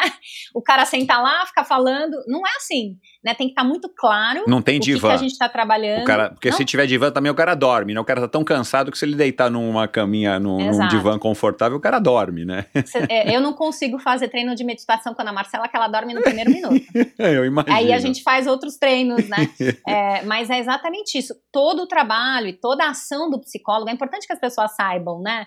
Não é assim, ah, cheguei, sentei. Não, tem sempre um objetivo. A gente traça ali, cara, identifiquei que esse atleta precisa desenvolver uma habilidade que é enfrentamento, coragem, é conseguir fazer. Falei esse exemplo no, no último né, que a gente gravou. Tinha uma atleta que precisava conseguir pedalar no pelotão, descer e fazer curva junto do pelotão. É aí que a gente vai desenvolver, né? A gente vai precisar montar junto com o treinador estratégias de colocar ela em enfrentamento e promover treinos onde ela Legal. esteja cada vez mais junto com o pelote e soltando o freio. Né? Então, é, as nossas intervenções elas são baseadas na necessidade do atleta e não é só falar, é fazer. Isso é o mais importante. Né? Uhum. Né? A gente faz, né? Então, assim, cara, o que você não está fazendo que você precisa fazer? Então, a gente vai lá e ajuda ele a desenvolver aquela habilidade né? E óbvio, tem aí esses recursos tecnológicos que a gente tem também para ajudar o atleta, como o biofeedback, o neurofeedback. Legal. Você acha, ou já existe alguém que se, se interessou em saber, por exemplo, dos medalhistas olímpicos, né? Não sei quantas medalhas foram distribuídas, mas isso não é difícil de saber. Dos medalhistas olímpicos, quantos têm e quantos não têm apoio psicológico num padrão X? Você sabe que eu, eu pedi para a Aline, que é a nossa coordenadora da preparação mental no COB, para a gente fazer esse dado, né? Para a gente reunir esse dado de quem foi para a Olimpíada, quem tinha psicólogo, quem não tinha, principalmente entre os medalhistas. É, é, não está categorizado, mas é o que eu te falei, Michel. Das nossas 18 medalhas, se eu não me engano, não lembro o total. É isso, a gente tem é, acho que foram 19 ou 20. Uhum. É, a gente tem 95% de atletas com preparação mental. Não é mais uhum. uma sabe? Não tem mais tanto um estigma. É, realmente é isso, assim, como que eu potencializo a performance desse atleta, uhum. né? E agora, né, é como que eu mantenho a saúde mental e posso potencializar a saúde desse, a, a preparação mental desse atleta. Pelo seu conhecimento, um, um atleta que não tem é, necessidade de ou não sente a necessidade eminente ou não tem a necessidade de ter um apoio psicológico, como supostamente a gente está aqui assumindo que é o Isaquias, né? Eu sei que também você não pode falar porque você não o conhece, não, não uhum. estudou ele, não teve com ele, mas supostamente ele tem essa essa ele transmite isso, né? Ele chega antes, ah, eu vou ganhar medalha, eu vou ganhar medalha, vai lá e ganha e, e ótimo, ganhou, tá uhum. ótimo, legal. É, parece que é uma tarefa é, é, comum para ele, né? Assim, eu, uhum. eu sou fã desse estilo. Mas é, você acha que uma pessoa com um perfil, vamos lá aqui, supostamente, como parece o do Isaquias, ele, ele pode ser um melhor atleta em termos gerais do que alguém que precise de ajuda e que tenha oscilações como todos, quase todos os ser humano, uhum. seres humanos têm, ele pode desempenhar pensando aí na alta performance máxima de, de bater recordes e tudo mais? Michel, Não dá para dizer. Qual qualquer atleta pode se beneficiar da preparação mental, porque a gente está lá para ensinar algumas habilidades básicas. Alguns atletas já têm, outros atletas falam: Nossa, eu nunca pensei nisso. Algumas atletas que eu acompanhei, por exemplo, uma de Vela, ela falou: Nossa, Carla, eu sempre fiz isso, só que eu não sabia que isso tinha esse nome e que isso tinha sido estudado. Eu falo: Que ótimo, tá vendo? Nem uhum. precisamos desenvolver tanto essa habilidade. Uhum. Então, eu acho que qualquer atleta pode se beneficiar sim de uma preparação mental. Lembrando que não precisa ser pelo resto, pela vida inteira, né? Não é, precisa ficar dependente de um psicólogo uhum. do esporte. Na verdade, pode ser um trabalho pontual que ele desenvolve ali algumas habilidades que ele vai levar para o resto da vida. E eu acho que, lembrando que se a gente fizer isso mais cedo, fica mais fácil. Então, para os atletas em iniciação, para os atletas jovens, se eles têm esse acompanhamento, na vida adulta e na vida profissional, eles já vão ter toda essa habilidade. Eles vão procurar o psicólogo quando estiverem passando uma necessidade especial, mas o repertório, né, que eles tinham que desenvolver de regulação emocional, de montar rotinas pré-competitivas, né, tá tudo instaladinho ali, porque ele já teve. Então, acho super importante o atleta jovem ter esse acompanhamento e desenvolver, junto das habilidades táticas, técnicas, já desenvolver as habilidades mentais e comportamentais. Uhum. Que claro que também vão servir como um aprendizado para a vida dele pós-esporte, né? Não é só uma coisa que a hora que ele pendurou a chuteira, a sapatilha, o óculos de natação, ele, enfim, agora não tem mais nada. Ele, ele, ele se fortaleceu e ele ganhou um, uhum. um, uma bagagem de vida também do ponto de vista é, psicológico para a vida dele. Agora, é, muitos dizem, né, e, e, de vez em quando eu mesmo acabo me pegando dizendo isso, que o esporte ele é, ele é cruel, né? Eu acho que o esporte de alto nível ele é de fato um moedor de carne, independente do trabalho de vocês ou não. Uhum. É, e eu vou explicar aqui a minha ótica, que é lógica. É, você tem que se dedicar um absurdo, normalmente com uma idade muito jovem, às vezes bizarramente jovem, como é o caso da ginástica olímpica. Uhum. Você vai ter que abrir mão de um monte de coisas em fases importantes uhum. da vida que você não tem a maturidade emocional para decidir, você vai no fluxo. E depois que você eventualmente, né? Aí vamos falar do Brasil para não, não extrapolar muito. E depois que você atinge o seu máximo sucesso e tal, e aí de novo eu, eu recorro aqui a, ao Joaquim Cruz, que ganhou medalha de ouro, ou sei lá, a Carmen de Oliveira, que foi a primeira mulher é, brasileira a ganhar São Silvestre em 1995, você não tem o reconhecimento necessário à altura das expectativas dessas duas pessoas aqui eu estou citando para dizer eles, de que você deveria ter, ou que talvez, sei lá, nos Estados Unidos você tenha, ou na Austrália você tenha. E, e aí, muito jovem, você se vê legal com uma medalha, com uma puta de uma história legal, com experiências muito legais que para os seus netos vai ser fantástico de você contar, mas você se vê normalmente com uma mão na frente outra atrás, ou você vê despreparado é, é, emocionalmente ou até psicologicamente e profissionalmente, porque você abriu mão de faculdade, de estudo, de aprender outras, outras disciplinas, você ficou muito né, monofocado. E aí o cara sai para o mundo e aí tem todos esses problemas que a gente sabe, que aí você, você sabe muito melhor do que eu, de depressão, de suicídio, de é, dependência de drogas, de álcool e tudo mais. Então eu acho que o esporte de alto nível é de fato uma, uma, uma condição, é a mesma coisa que os veteranos de guerra que a gente vê nos filmes dos americanos, por uhum. exemplo. O cara chega, mesmo que ele uhum. chegue com os dois braços e com as duas pernas, o cara chega debilitado mentalmente. Não tem outra opção, eu acho, via de regra, tá generalizando para o atleta. E o, e o brasileiro ainda sofre disso, que ele não é reconhecido. Né? Uhum. Ele não vai ganhar o dinheiro que ele poderia ganhar para sobreviver, ele não tem nenhum tipo de ajuda, ele mal tem o reconhecimento salvo uhum. algumas exceções que a gente viu agora, inclusive, aliás, eu adorei, como é, o César Cielo comentando na Rede Globo, que ele deve ganhar uma grana legal. O Bernardinho é um cara que deslanchou para o mundo, mas ele é um cara que teve uma outra formação, né? E ele já contou bastante disso aqui na nossa conversa aqui no Endorfina.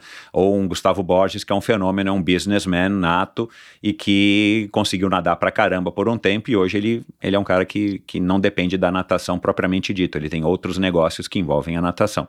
Uhum. Enfim, é, como também lidar com isso na cabeça dessas pessoas? Porque eu imagino que hoje em dia, ainda mais com as redes sociais e com o fluxo de informação que está né, elevado à enésima potência perto de 20 anos ou 10 anos atrás, como que você também consegue driblar isso na cabeça desses atletas, sabendo que, legal, né, a Ana Marcela ganhou ouro, mas a chance dela, desse ouro ser alguma coisa que vai ajudar ela para o resto da vida dela, a hora que ela parar de nadar, aqui no Brasil são irrisórias. As chances são mínimas. Como lidar também com isso se eles te procuram também por isso? Falar, tipo, cara, é legal, ganhei o ouro. Uhum.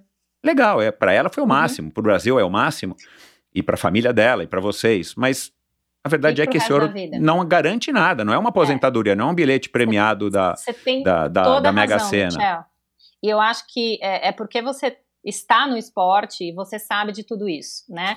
E esse é um tema importantíssimo. E aí eu tenho um conceito para apresentar para você e para as pessoas, é, e que eu tenho divulgado cada vez mais, que chama o conceito de dupla carreira. O que a gente já entendeu é que a fase de aposentadoria do esporte é a fase mais difícil para o atleta. Porque realmente, se ele só investiu nessa personalidade, na identidade de atleta, ele tem um luto, como o Joaquim sempre fala nas falas dele, né? Morre uma pessoa, morreu, morri. Exato. Eu tenho que nascer de novo. E para alguns é tão duro que a pessoa morre mesmo, ela vai levar pro resto da vida, não vai ter mais uma vida. Ela vai ser sempre aquele ex-atleta, né? É. E o que, que acontece com o conceito de dupla carreira? Ele é um conceito que ele quebra todos os paradigmas daquela história de para ser atleta eu tenho que comer, dormir e treinar. E a gente começa a dizer que para ser atleta eu tenho que dormir, comer, treinar e estudar dormir, ah, comer, cara, que legal ouvir isso de você. E depois trabalhar. Michel, é isso que acontece nos Estados Unidos, é isso que existe na Europa, então existe ali algumas políticas públicas que aumentam a chance desse atleta estar dentro da universidade e ter condições para ele ser atleta e ser universitário. Aqui no Brasil a gente não tem isso, a gente não tem essa possibilidade, a gente não tem nem legislação para ajudar um atleta a continuar estudando enquanto ele compete. Nos Estados Unidos, você sabe, eu sei, porque meu filho também é estudante atleta, que o estudante atleta, além dele ter bolsa e não pagar é, não sei quantos mil dólares anuais, ele tem facilidades, ele monta o schedule dele de estudo de acordo com os treinos dele, gente. Né? Na season dele, que ele vai competir, ele pode fazer menos créditos, e aí ele pode fazer a prova quando ele está presente. É, a, a faculdade ela está organizada para esse cara estudar e treinar. E aí, quando ele, né, ele vai para uma competição, ele não perde prova. E quando ele vai para uma Olimpíada e ele é estudante, ele volta, ele se forma e acabou a carreira dele, ele tem um canudo na mão e ainda então. tem todo o repertório de ser atleta olímpico. Exato. Tá aí o exemplo do Gustavo Borges, que se formou em Michigan, né? E que não é por acaso, fez uma transição de carreira diferente de atletas que nunca estudaram e nunca saíram do país, né? Então, é, é, esse é um paradigma que a gente tem que quebrar. No Brasil, a gente tem uma dificuldade, então a gente vai precisar criar legislações que ampliem a chance desses atletas estudarem. Já existem é, é, faculdades que fazem o um apoio ao atleta, Unip, Estácio, né? É, e aí eles conseguem estudar. Mas a gente está muito longe de ter uma realidade do que a, que a gente tem nos Estados Unidos que é uma realidade que esse cara pode estudar. E vamos lá, Michel. Quando a gente estuda, a gente desenvolve outras habilidades, a exato, gente sai da caixa, exato, a gente exato. cria repertório para ser um melhor competidor. Então, não necessariamente o estudo atrapalha o esporte, a gente tem que quebrar isso. E a gente tem que contar que é, não preciso estudar num colégio, né? É, que é de manhã e de tarde para ser atleta. Exato, você vai fazer um equilíbrio. Exato. exato, que adapte. E isso não significa ser estudar menos, isso significa que eu sou um estudante atleta e eu tenho uma carreira dupla. Né? Então, a gente tem falado muito sobre isso. Eu fui convidada pela Confederação Brasileira de Basquete, vou falar essa semana para os meninos de 16 e 17 anos é, sobre carreira dupla, porque é isso que a gente está plantando. A gente está plantando uma nova forma de fazer esporte. É, a gente vai ter que contar para os treinadores que isso é possível. E eu Exato. tenho um dado para te dar. A Ana Marcela é estudante atleta. Ela faz faculdade um, até antes de embarcar para Toca, ela estava fazendo prova da faculdade, gente. Então, assim, a menina é medalhista olímpica, ouro, e ela estuda. Ah, não dá para ser atleta de alta performance estudar. Dá, vai exigir muito mais organização, exato, uma gestão de tempo. Cara. Mas é, é visão de futuro, é investimento na sua própria vida. É investimento de vida, é investimento em saúde mental, é investimento financeiro, porque assim, realmente Exato. a vida do atleta acaba, acaba o dinheiro e acabam os patrocinadores. Então, assim, não existe não estudar. e eu vou continuar repetindo isso. O atleta tem que estudar. O atleta, é, é, a, além de desenvolver todos esses repertórios, ele vai desenvolver uma identidade que não é só de ser atleta. Ele vai conseguir sair fora da caixa, ele vai ter o repertório de estudante. Né? Ninguém quer. É, isso amplia as possibilidades da vida dele após a carreira de atleta, que tem um fim. 30, 30 e poucos anos vai acabar essa carreira. É. Ele precisa Isso quando não é uma lesão, um acidente, alguma coisa que impossibilite que ele no meio do auge, né? No meio da, da trajetória de ascensão. Você sabe que, cara, que bom que você está falando isso, porque eu, eu desenvolvi esse, esse conceito mais uh, recentemente, justamente por conta do endorfina. E eu fui percebendo, né, as pessoas que, que eu gravo, é, profissionais ou amadores, e, e perguntei para algumas pessoas mais velhas, que foram atletas, o que, que elas achavam desse tema, e fui desenvolvendo na minha cabeça essa, essa ideia de que. O Joaquim Cruz, Michel. Quem Exato. sabe que o Joaquim Cruz era estudante atleta? O Joaquim Exato. competia com todos os caras que ele competiu em Los Angeles. Exato, ele estudava, exato. Ele falou ele isso. usava a pista. Então, no, ano, assim, no, no, dia seguinte das Olimpíadas de, do Ouro, ele, ele já estava nos Estados Unidos, ele voltou para a cidade dele e foi lá estudar. Tinha prova, tinha matéria, né? Ele não tinha nem esse é período de. Não, agora eu vou andar em num carro de bombeiro aqui pela cidade e vou ostentar minha medalha nos programas, no, nos talk shows da época. E, e, e, e, aí eu vou, eu vou fazer aqui um, um, Enfim, vou aqui dizer uma coisa que tem me dado um pouco de aflição quando eu gravo com pessoas jovens que estão no começo de carreira ou no auge da carreira. E, e, e eu tenho depois dito para essas pessoas, homens e mulheres, fora do ar, eu tô dando um conselho tipo de pai, eu tô percebendo que eu tô velho. Eu falo, meu, leia, cara, estude, Isso. meu, não pare, Isso. meu. Porque, cara, eu, eu fico vendo os mais velhos e, e, e, não sou eu. É, tá, todo mundo pode ouvir no Endorfina, em outros podcasts, em outros vídeos. E, e é só olhar, né? Cadê os atletas que foram medalhistas de ouro? Vamos falar aqui só dessa nata do, do, do, do, do, do esporte brasileiro. Que estão super bem de vida, ou os recordistas mundiais, ou os olímpicos XPTO. Cara, que dependem, que, que, que tiveram uma carreira de sucesso pós a carreira de atleta são raríssimos, né? É, Uhum. Acho que dá para contar no, no, nos dedos de uma ou duas mãos na história dos Jogos Olímpicos, é, da participação do Brasil nas Olimpíadas. Enfim, E, e- e sabe qual que é o discurso, Michel? É, a gente não pode cair no discurso vitimista, né? Eu, eu concordo que o Brasil não dá o devido reconhecimento, é. mas eu também não posso cair no discurso vitimista de que porque eu fui medalhista olímpica tem que cuidar de mim agora o resto da minha vida. Esse exato, atleta tem que ter exato. protagonismo de carreira, ele precisa ter pensado na carreira dele, estruturado a carreira dele desde o início. Desde o início. Quando ele é jovem, ele já tem que pensar o que, que vai acontecer com 30 anos. É, Ai, Carla, mas que coisa. Não, meu filho, alta performance não é cruel? é, Então que seja menos cruel para É. você. Já começa a se organizar desde sempre, já começa a planejar quais são os seus planos B, o que, que você vai fazer depois quando terminar a tua carreira. E aí entra o papel da família. É legal você dizer que você dá conselho de pai, porque nessas horas tem que ter mentoria. Se não tem um pai, uma mãe, um gestor, um agente, um, né, um, alguém dizendo Alguém que se cara, interesse de fato, né? Pela, não, não pelo atleta, mas pelo ser humano, né? Pelo jovem. cuida da sua vida. É. Cuida porque tem uma hora que vai acabar e você vai ter que, você vai ter que se virar, você vai ter que ter outras funções e outros repertórios. Então assim, é muito importante falar sobre isso. Muito. Ai, muito que legal. E, e, e uma das desculpas que eu mais ouço, e, e eu não posso citar quem foram as pessoas que me deram essa desculpa, mas é a óbvia. Ah, mas não dá tempo.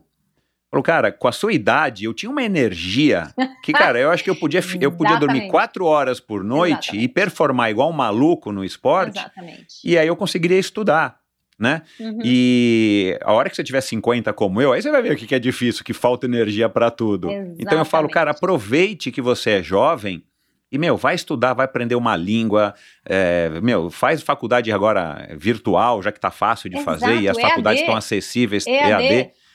Ah, mas que legal, cara, que você falou isso, que, que você concorda com essa minha visão, porque é, eu entendo que o cara precisa se dedicar dia e noite e é uma profissão que não tem horário, né, ser atleta.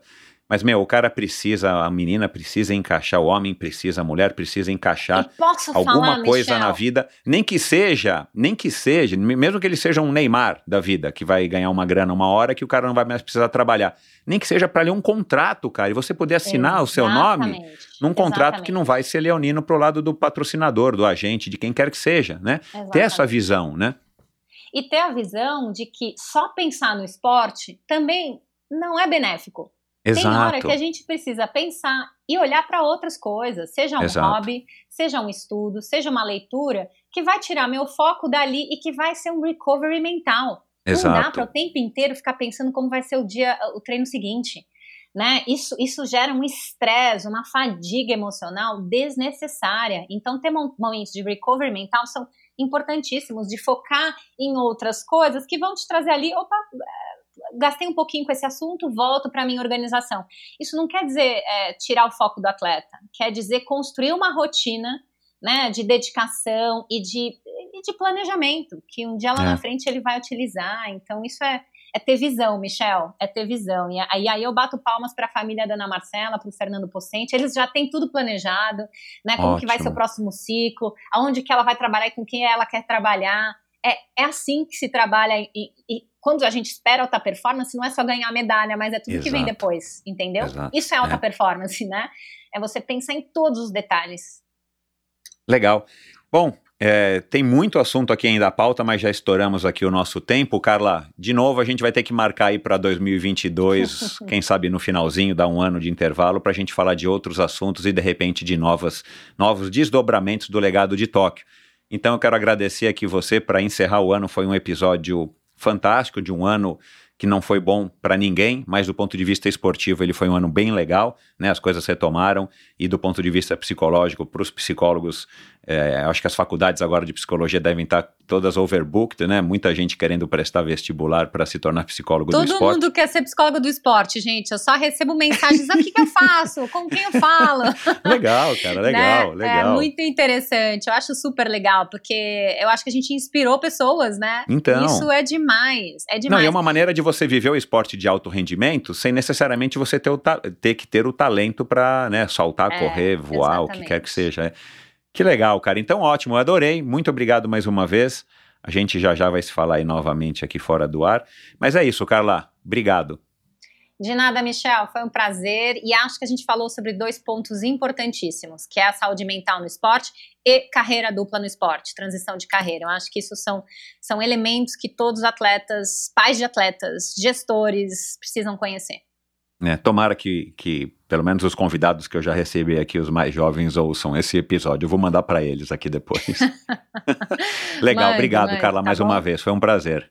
Prazer é meu, Michel. Até mais. Beijo Tchau. na Nina e na Ive. Mando sim, obrigado. Bom, espero que você tenha gostado dessa conversa.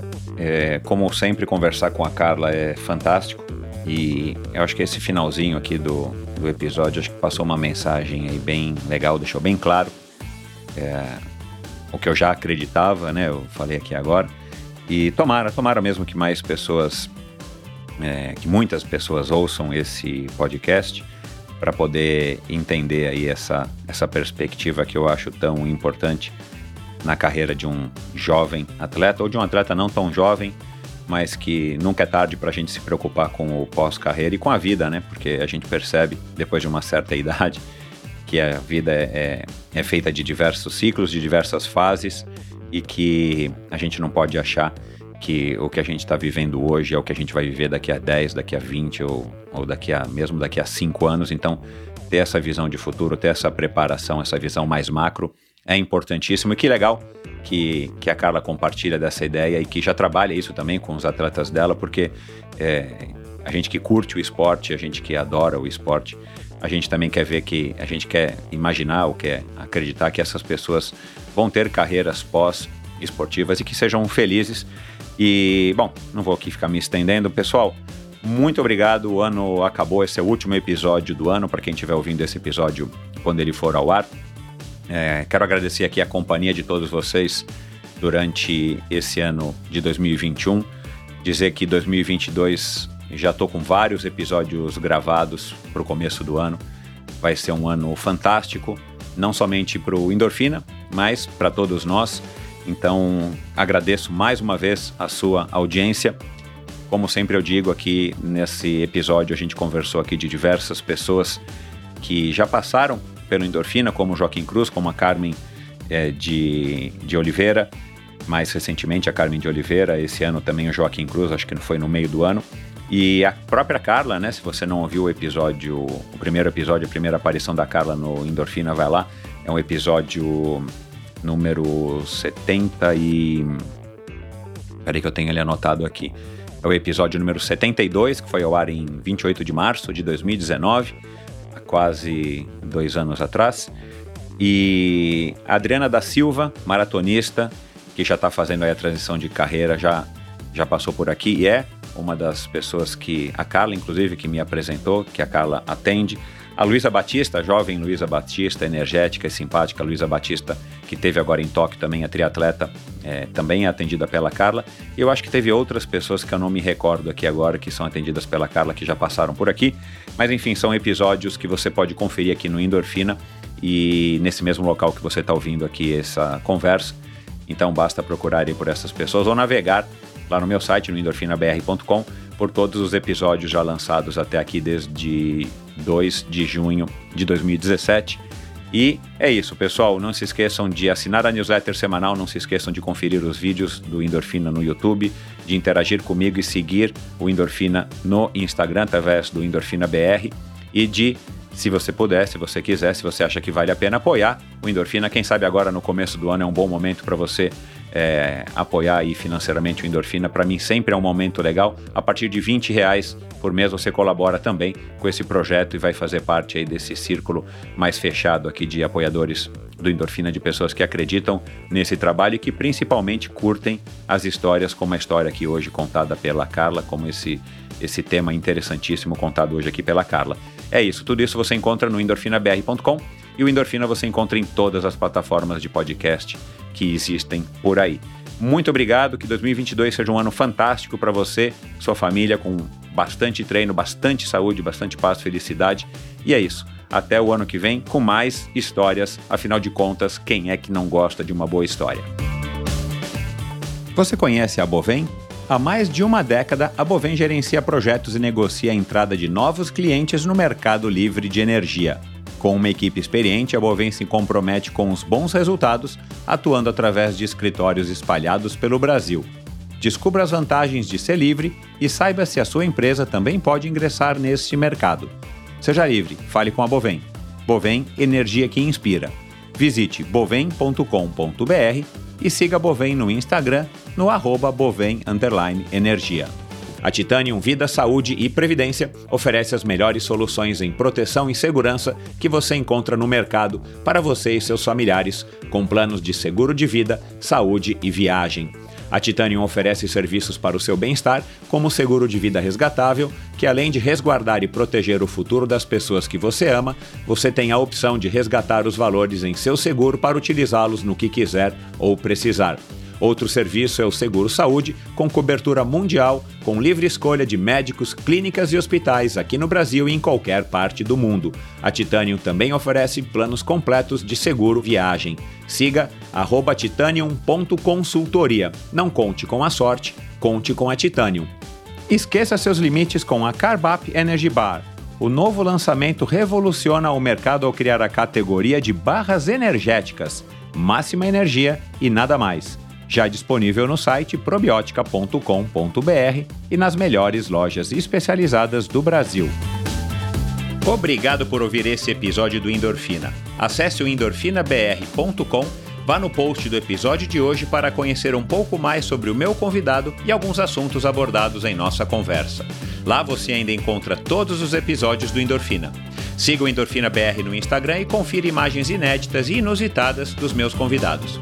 Participe enviando comentários e sugestões. Se você curtiu, colabore assinando Endorfina no seu agregador de podcasts preferido e compartilhando com seus amigos.